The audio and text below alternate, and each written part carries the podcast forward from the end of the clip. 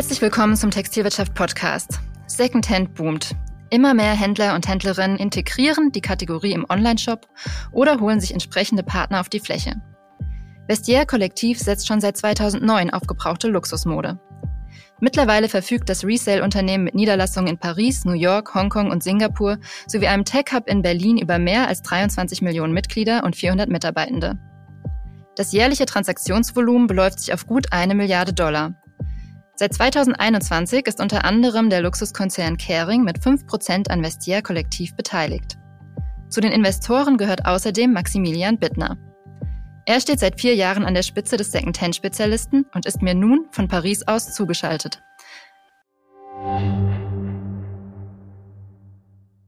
TV Tech Summit, der Digitalkongress der Fashionbranche am 17. April in Berlin.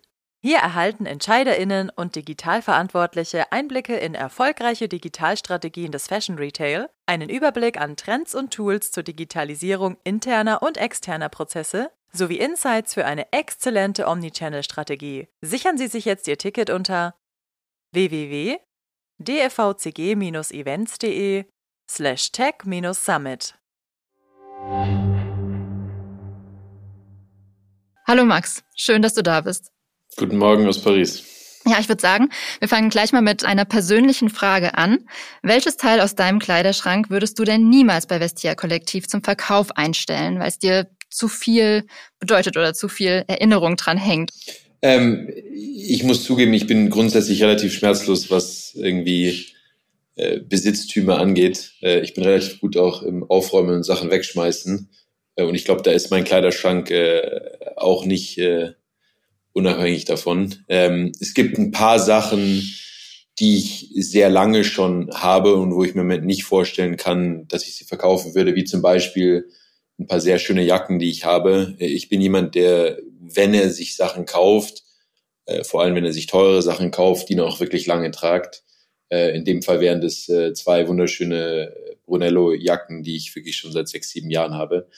Ähm, aber was wirklich mich selber beeindruckt hat über die letzten drei, vier Jahre, seit ich zu Vestiaire gekommen bin, wie sehr sich mein eigenes Konsumverhalten geändert hat. Äh, ich bin äh, wesentlich äh, bewusster geworden, wenn ich Sachen firsthand kaufe, was der Wiederverkaufswert wahrscheinlich sein wird. Und im, die, als Resultat davon gebe ich äh, sogar ein bisschen mehr aus für Firsthand-Kleidung äh, für bestimmte Marken mit dem Wissen, dass ich eine höhere Wahrscheinlichkeit habe, diese dann wieder zu einem höheren Wiederverkaufswert äh, zurück oder weiter zu verkaufen. Ja, so wie dir geht's da wahrscheinlich auch vielen Konsumenten, also zumindest ist ja auch in den vergangenen zwei Jahren, sind immer mehr Labels und Händler, wie eingangs schon gesagt, in diesen Recommerce-Markt eingestiegen. Äh, ihr seid schon seit fast zehn Jahren oder mehr als zehn Jahren dabei. Ähm, warum scheint da jetzt so der Durchbruch zu kommen, dass alle da mitmischen wollen? Ja, es ist äh, wirklich sehr beeindruckend. Als ich vor vier Jahren zu Vestiaire zugestoßen bin, war das ganze Thema Nachhaltigkeit und Circularity auf jeden Fall eine der zwei, drei großen Strategiedirektionspunkte, die, bei denen ich gedacht habe, okay, das kann wirklich ein fundamentaler äh, Wachstumstreiber für, für unser Unternehmen werden in der Zukunft. Aber wie schnell sich das gewandelt hat, hat mich auch äh, sehr beeindruckt. Also was wir gesehen haben über die Covid-Zeit 2020, 2021, dass das gesamte Konsumverhalten wesentlich bewusster gegenüber dem Thema Nachhaltigkeit wurde als, als vorher gedacht. Ähm, und dieser Trend hat sich einfach weiterentwickelt. Also es, es ist einfach so, dass wenn man, glaube ich, als CEO äh, oder als Vorstand von einem großen Luxusunternehmen oder einem Luxushandelsunternehmen steht, wird von einem heutzutage erwartet, dass man das Thema Nachhaltigkeit ernst nimmt. Ähm, und wenn man sich überlegt, was sind denn wirklich die skalierbaren Lösungen zum Thema Nachhaltigkeit, kommt man sehr, sehr schnell beim Thema Secondhand an. Ähm, und aus dem Grund schauen sich viele von den Luxusunternehmen Partnerschaften äh, mit jemandem wie uns sehr, sehr genau im Moment an. Also würdest du sagen, diese Entwicklung ist für euch eher ein Vorteil als ein Nachteil, weil es sind ja schon auch mehr Mitbewerber, die da jetzt auf den Plan treten. Es ist für mich auf jeden Fall ein Vorteil. Also ich, ich sehe die Luxusmarken äh, oder die Luxushändler nicht als Konkurrenz an. Ich sehe auch andere Secondhand-Luxus Plattformen nicht als Konkurrenten an. Ich sehe für uns wirklich als Hauptkonkurrent das ganze Thema Fast Fashion an. Für mich ist Zalando ein größerer Wettbewerber ähm, als Louis Vuitton, äh, weil genau äh, wie das ich gerade, was ich gerade gesagt habe zum Thema, wie ich selber mein eigenes Konsumverhalten äh, geändert habe, so gehe ich davon aus, dass die meisten Leute ihr Konsumverhalten ändern. Also ich, ich, statt mir für 120, 130 Euro ein Fast Fashion oder Designer Produkt zu kaufen, äh, First Hand bei Zalando, äh, kann ich mir Second Hand bei Vestiaire eine wesentlich hochwertigere Marke, ein wesentlich hochwertiges Produkt äh, zu gleich, vergleichbaren Preisen Second Hand kaufen.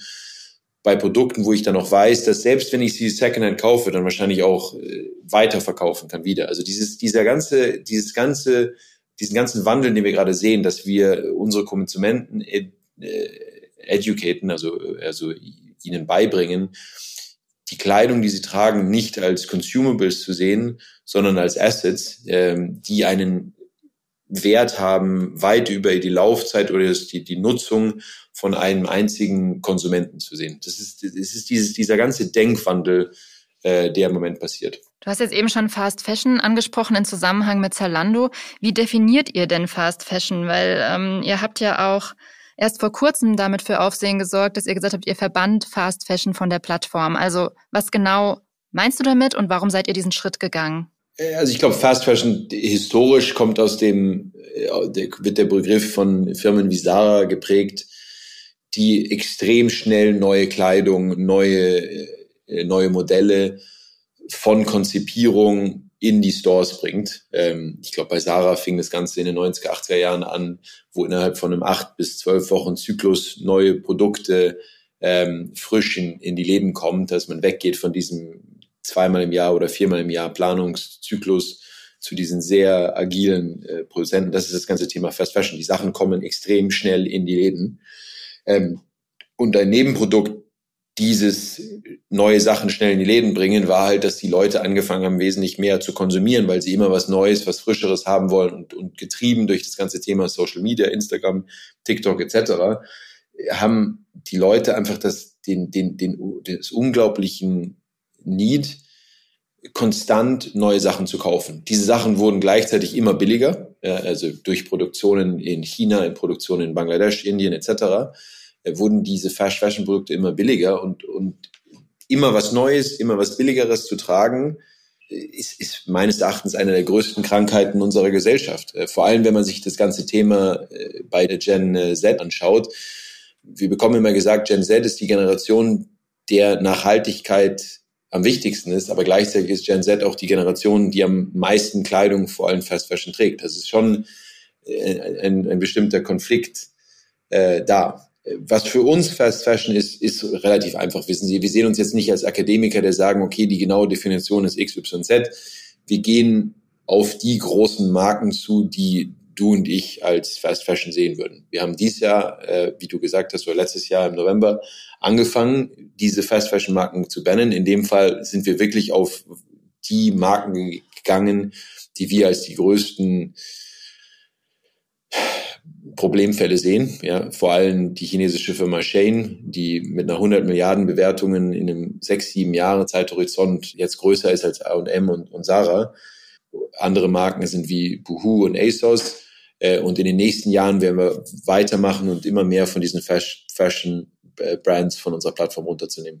Trotzdem ist es ja so, dass auch ähm, noch wahnsinnig viele Menschen etwa bei Zalando einkaufen. Ähm, das musste sich aber auch erstmal etablieren, überhaupt dieses Online-Shopping. Es ist ja auch noch alles noch gar nicht so lange her. Wir erinnern uns noch an die Schrei vor Glück-Kampagnen. Mhm. Was denkst du, wann wird es wirklich für jeden Kunden ganz normal sein, bei der Suche auch Secondhand-Produkte mit einzubeziehen? So ganz selbstverständlich in zwei Jahren, in fünf Jahren, wann können wir damit rechnen? Ist schwierig, schwierig vorherzusehen. Also im Endeffekt sehen wir, dass die, äh, dass der Secondhand-Markt wesentlich schneller wächst als der First-Hand-Markt, ob es jetzt Luxury oder nicht Luxury ist. Ähm, Sustainability und Nachhaltigkeit ist, ist einer der größten Faktoren, die den, den Einkauf von bestimmten Marken oder Plattformen bei Kunden äh, beeinflusst. Wir haben das vor allem letzten Sommer sehr stark gesehen, als unser, unsere Nachfrage plötzlich äh, auch in wesentlich älteren und etablierteren Märkten wie Frankreich extrem angezogen hat, genau über diesem, diesem Sommer letztes Jahr, wo, wo die Wetterverhältnisse und die Klimaverhältnisse wesentlich schlimmer wurden. Hier in Frankreich hatten wir viele Brände, ähm, wir hatten extreme Dürre, wir hatten unglaubliche Hitze. Und jeden Tag haben Konsumenten die Zeitung aufgemacht und gesehen, Brand, Flut, Feuer. Ähm, es war schon sehr dramatisch. Also die, dieses ganze Thema Klimawandel ist, ist schon wesentlich präsenter äh, bei Konsumenten heute gewesen. Und, und in der Vergangenheit haben Konsumenten halt das ganze Thema Klimawandel wesentlich mehr verbunden mit Autos, mit Fliegen. Und den meisten Konsumenten ist einfach nicht bewusst, dass äh, die Kleider, die sie am Körper tragen, also die ganze Fashionindustrie, der zweitgrößte äh, CO2 Produzent der Welt ist nach der, nach der Energiekrise. Also wie, wir sehen halt, äh, dass die H&Ms und Saris, aber auch die Zalandos dieser Welt genauso schlimm sind von der CO2-Verbrauch wie, wie die ganze Flugzeugindustrie. Da kommt ein Konsument nicht mehr lange dran vorbei, sich da selber auch äh, zu überlegen, was denn der richtige Schritt ist, wenn man über Konsum äh, nachdenkt.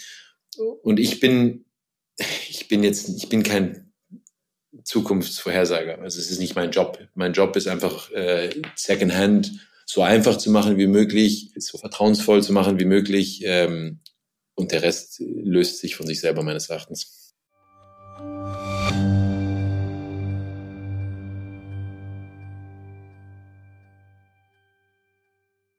TV Tech Summit, der Digitalkongress der Fashionbranche am 17. April in Berlin. Hier erhalten Entscheiderinnen und Digitalverantwortliche Einblicke in erfolgreiche Digitalstrategien des Fashion Retail, einen Überblick an Trends und Tools zur Digitalisierung interner und externer Prozesse sowie Insights für eine exzellente Omnichannel-Strategie. Erleben Sie live on stage Dr. Jan-Philipp Wintjes, Hugo Boss, Jessica Külper, Borprix, Dr. Christian Maas, Thoman Music und Michael Missandu, Lalaland AI. Seien Sie dabei und sichern Sie sich jetzt Ihr Ticket unter www.dfvcg-events.de slash tech-summit.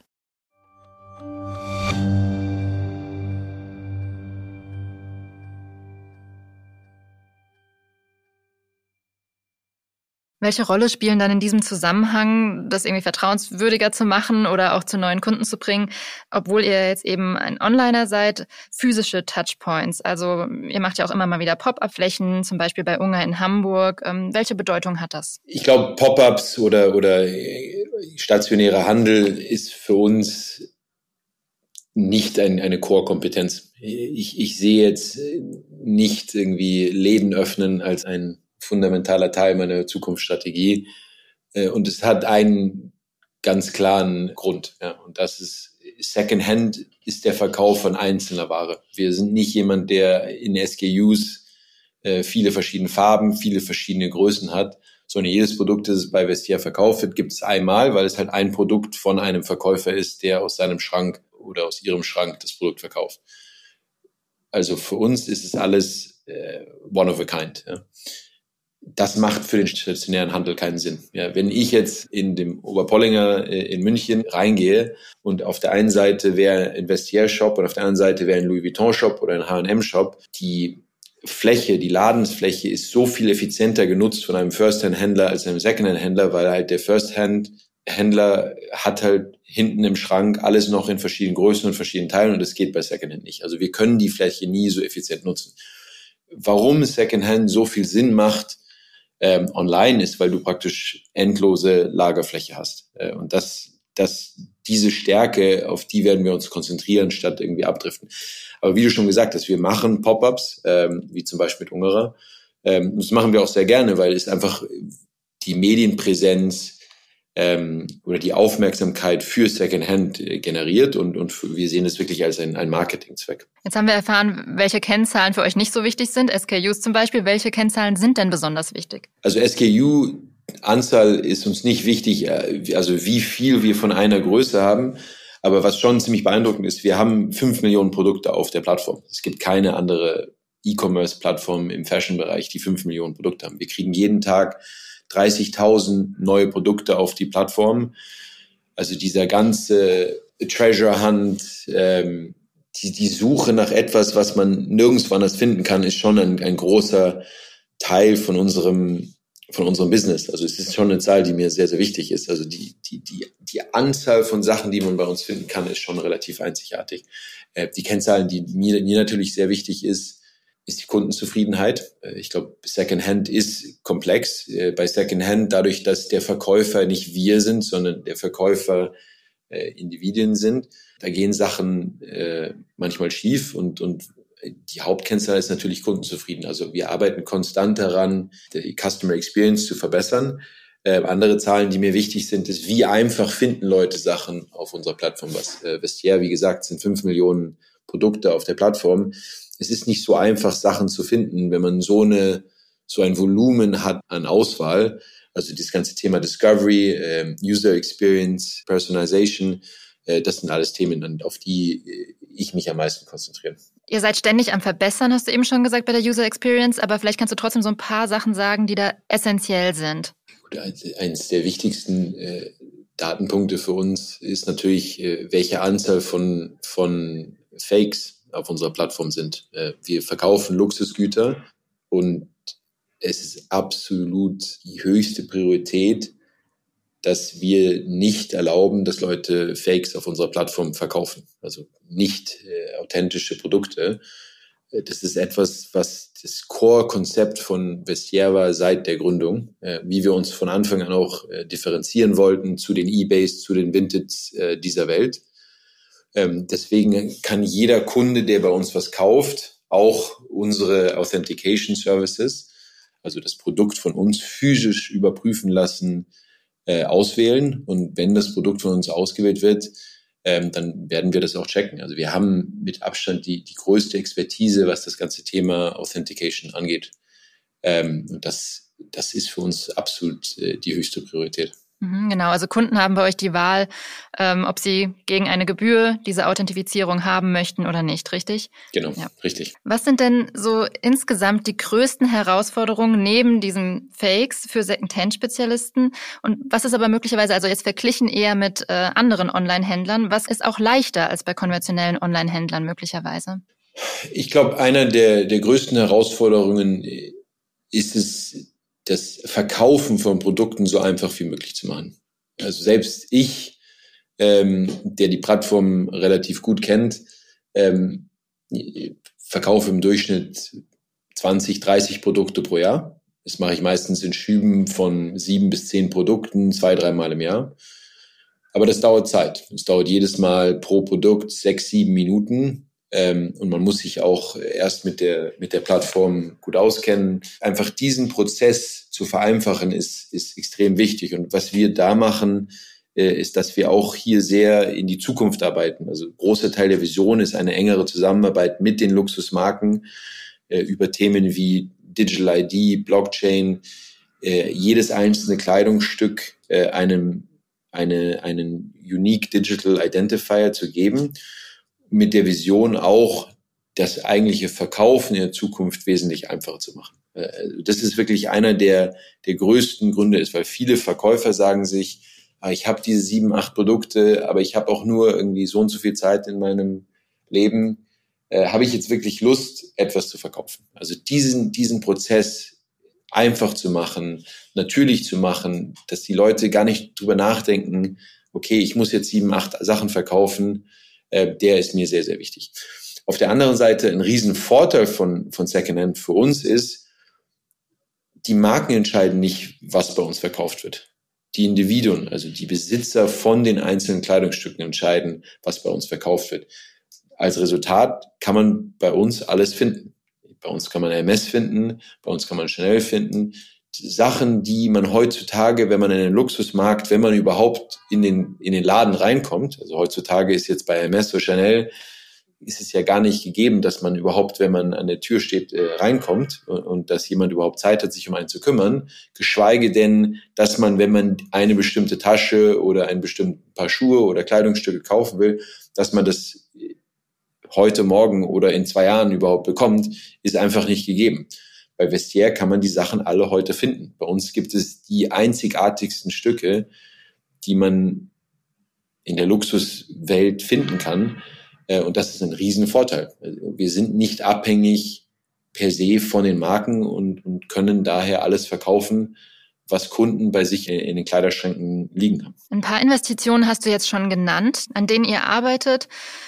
Vielleicht kannst du da noch mal ein bisschen konkreter werden. Also Mitte Dezember konnte sich Vestia Kollektiv ja eine weitere Finanzspritze von 75 Millionen Euro sichern.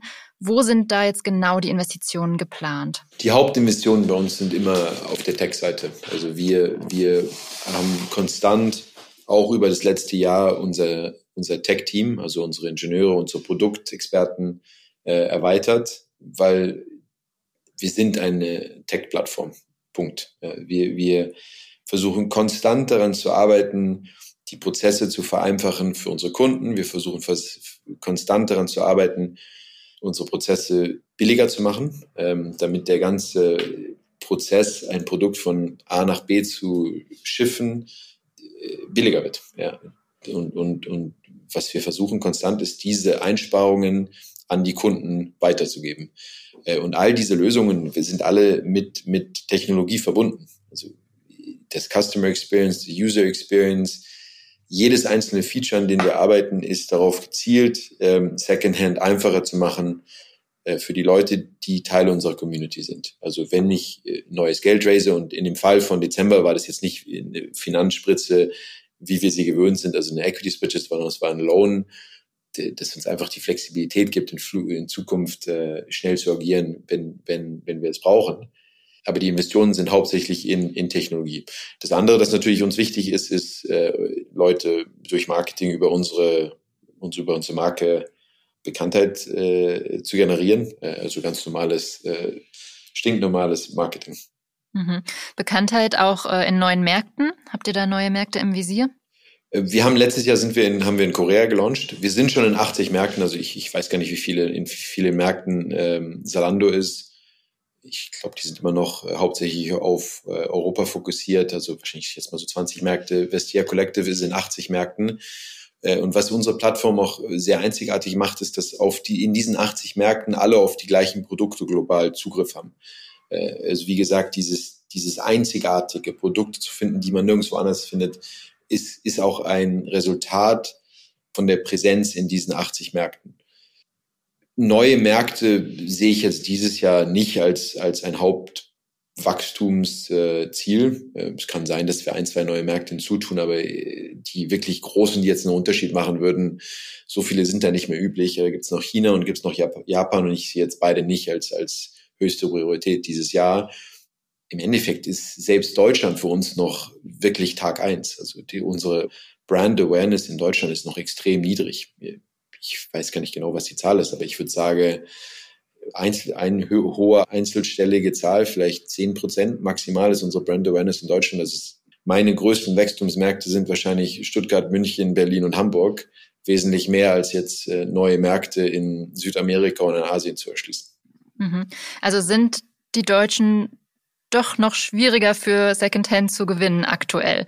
Kann man das so sagen? Nein, überhaupt nicht. Also ich glaube, ich glaube, die deutschen äh, Kunden sind wahrscheinlich, was Secondhand angeht, extrem äh, weit. Äh, also eBay ist ja in Deutschland, ich glaube, ich glaube, Deutschland ist für eBay immer noch der zweitgrößte Markt global. Ähm, ich glaube, die Marke Vestia Collective ist einfach in, in Deutschland noch nicht sehr bekannt. Es gibt viele Leute, jedes Mal, wenn ich zu Besuch in, in, in Deutschland bin, gibt es viele Leute, die Vestia einfach noch nicht kennen. Also es geht wirklich darum, Brand Awareness zu erhöhen. Mhm. Was sind eure stärksten Märkte? Der größte Markt ist jetzt Amerika, auch getrieben durch den Kauf von Tradesy, einem unserer Wettbewerber in den USA letzten Jahres. Äh, und der zweitgrößte Markt ist Frankreich. Aber Deutschland ist nicht weit hinter Frankreich. Also Deutschland ist der drittgrößte Markt im Moment global. Obwohl, wie ich schon gesagt habe, unsere Brand Awareness in Deutschland sehr, sehr niedrig ist. Ähm, es gibt auch ja unzählige Studien, die sich jetzt irgendwie mit dem äh, Recommerce beschäftigen. Ich habe mir jetzt mal eine rausgegriffen der Netzwerkplattform Cross Border Commerce. Der zufolge soll der Onlinehandel mit gebrauchter Bekleidung in Europa bis 2025 ein Volumen von 37 Milliarden Euro erreichen.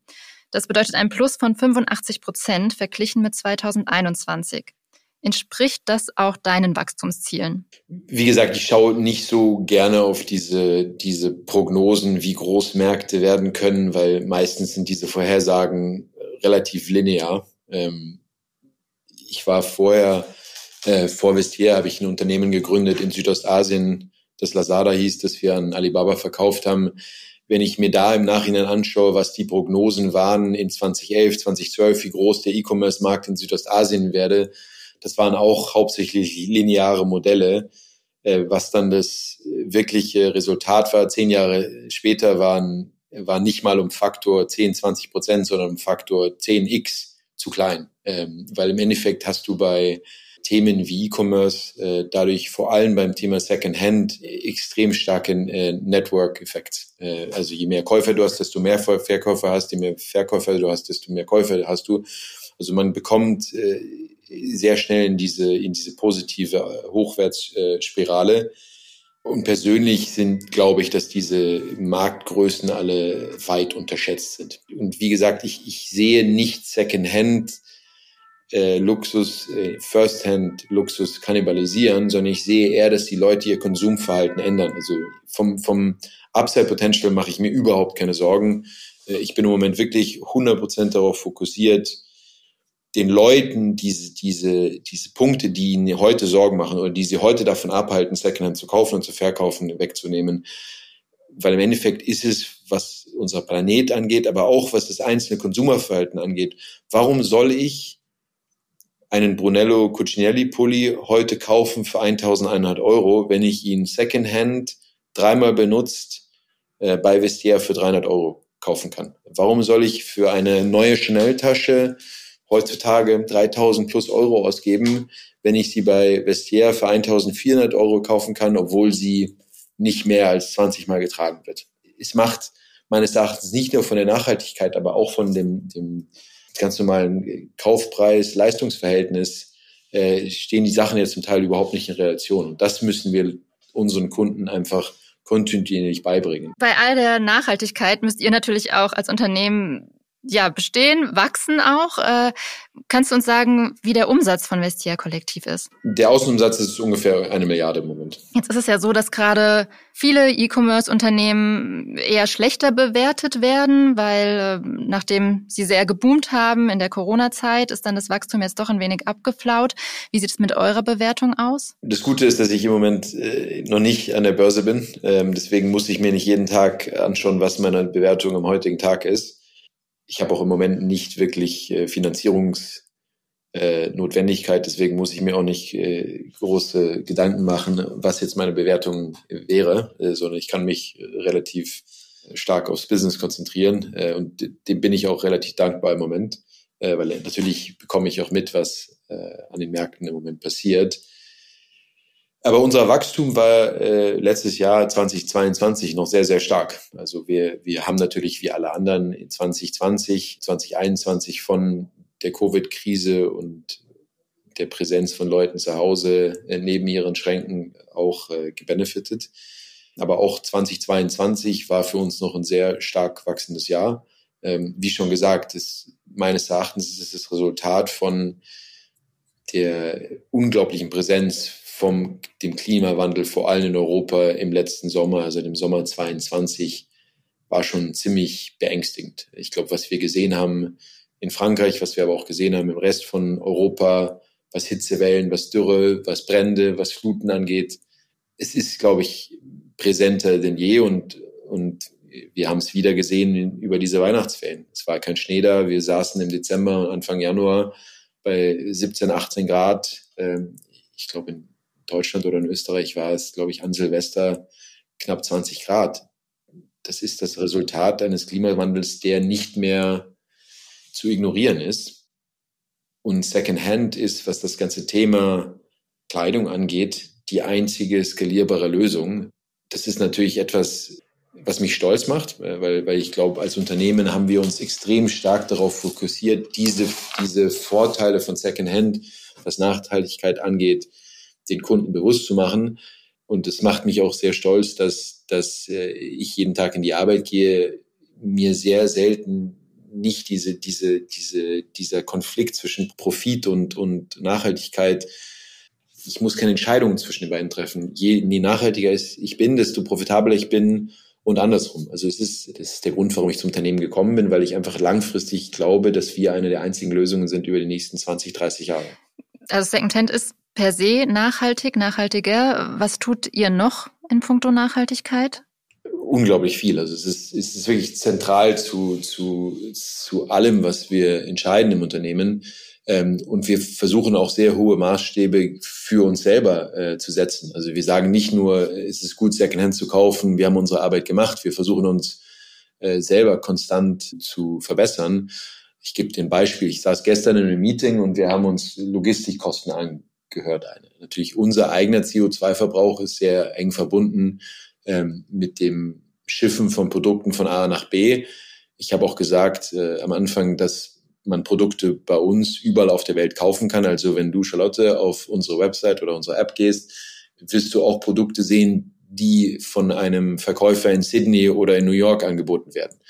Worauf wir uns unglaublich fokussieren, ist, dass du halt nicht die Sachen aus Sydney oder New York kaufst, sondern wenn es halt ein bestimmtes Produkt gibt, das du interessant findest, dass es das möglicherweise auch in Berlin gibt oder in Frankfurt oder München, dass wir die, die, die Lieferdistanz äh, und die damit verbundenen CO2-Ausstöße, ähm, aber auch die damit verbundenen Logistikkosten ähm, und die Lieferzeit äh, so weit wie möglich reduzieren. Ähm, wir versuchen auch konstant die Anzahl der Pakete, die, die im Flugzeug geschifft werden, zu reduzieren. Ich saß, also wie gesagt, ich saß gestern in einem Meeting und mir wurde erklärt, dass wir jetzt angefangen haben, äh, diesen Monat Produkte, die aus Griechenland verkauft werden, nach Europa, die mit Bus, ähm, also mit Lastwagen transportiert werden. Da kommt natürlich die Frage, ist, wollen unsere Kunden das auch? Äh, weil die Lieferzeiten, wenn man etwas äh, mit äh, Lastwagen aus Griechenland nach Zentraleuropa schifft, das sind extra drei, vier Tage, äh, die das dauert. Aber wir wollen unsere Kunden auch über diese Sachen äh, konstant informieren und ihnen dann die Option geben und sagen, ja, diese Shipping Option äh, ist mit, mit Truck, äh, dauert drei, vier Tage länger, kostet weniger. Und wenn sie dann wirklich mehr äh, das Produkt schneller brauchen, dann sollen sie auch dafür bezahlen, damit wir auch die, auf die Nachhaltigkeit das kompensieren können in irgendeiner Form. Also wir versuchen uns konstant selber da sehr stark zu messen. Wir sind auch seit eineinhalb Jahren ein B Corp, also die amerikanische Zertifizierung, die höchste Stufe der, der Nachhaltigkeit äh, oder ESG, äh, also ESG Metrics. Äh, das hört nie auf. So, zwei letzte Fragen. Zum einen bin ich vorhin hellhörig geworden, als du gesagt hast, noch nicht an der Börse. Was ist da geplant? Im Moment ist nichts geplant. Okay. noch, noch, noch nicht an der Börse heißt das, irgendwann müssen wir äh, und werden wir an die Börse gehen.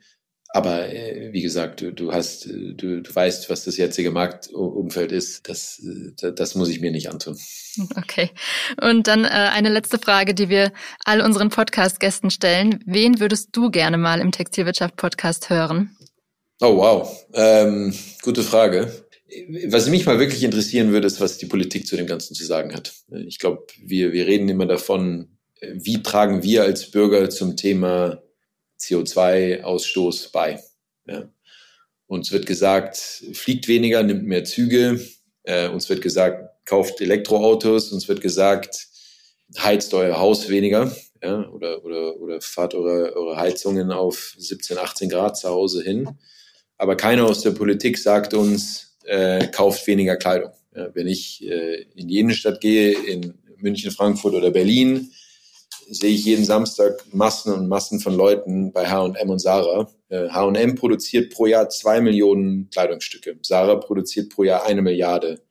Und da höre ich von der Politik relativ wenig. Wie gesagt, ich wohne nicht mehr in Deutschland. Äh, ich wohne in Frankreich, aber ich bekomme immer noch genug mit aus der deutschen Politik. Und wir haben ja die Grünen jetzt in der Regierung über den zum Teil irrwitzigen Einkauf äh, von, von Fast Fashion habe ich von der Grünen Partei, die ich auch übrigens gewählt habe, ja, äh, noch nie was gehört. Dadurch, dass die, die Fashion- und die Kleidungsindustrie die zweitschlimmste CO2-Ausstoßindustrie ist, finde ich das ganz interessant. Also würde mich das sehr freuen, wenn ihr aus äh, unserem Kanzleramt oder aus unserem Außenministerium oder aus unserem Wirtschaftsministerium mal einen Herr Habeck oder so einladen und zu denen Themen fragen würdet, würde mich sehr freuen. Ja, schauen wir doch mal, ob wir den Herr Habeck hier in unser Studio nach Frankfurt locken können. Vielen Dank auf jeden Fall.